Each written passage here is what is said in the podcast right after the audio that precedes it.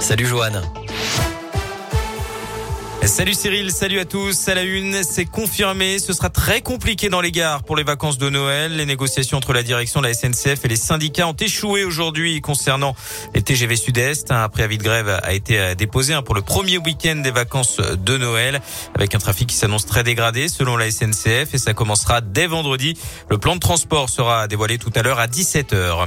Le monde de la justice mobilisé aujourd'hui, avocats, greffiers ou encore magistrats, ils sont tous dans la rue pour euh, dénoncer un manque de moyens humains et financiers de la part de l'État. Des rassemblements euh, se déroulent hein, partout en France, notamment devant les palais de justice de Lyon, Saint-Etienne et Bourg-en-Bresse.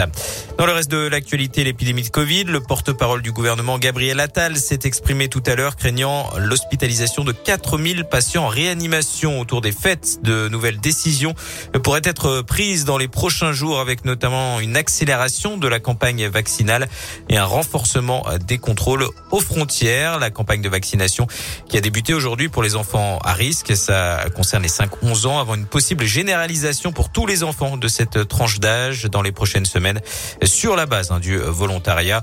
Pour les plus de 65 ans, ceux qui n'ont pas reçu leur dose dans les temps peuvent désormais voir leur passe sanitaire désactivé.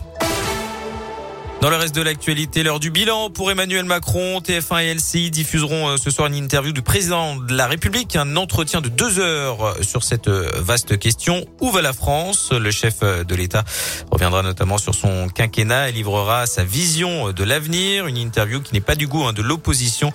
Il dénonce un manque d'équité sur le temps de parole.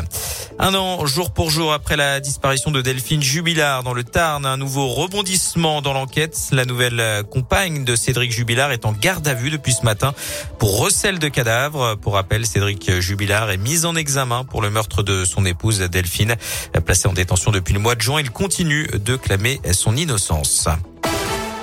On passe au sport avec euh, du euh, football. Si je ne pensais pas que ce groupe puisse se maintenir, je ne serais pas devant vous. Les mots euh, de Pascal Duprat, nouvel entraîneur de Saint-Etienne. Il a été présenté officiellement à la presse tout à l'heure après avoir dirigé sa première séance d'entraînement à l'Etra.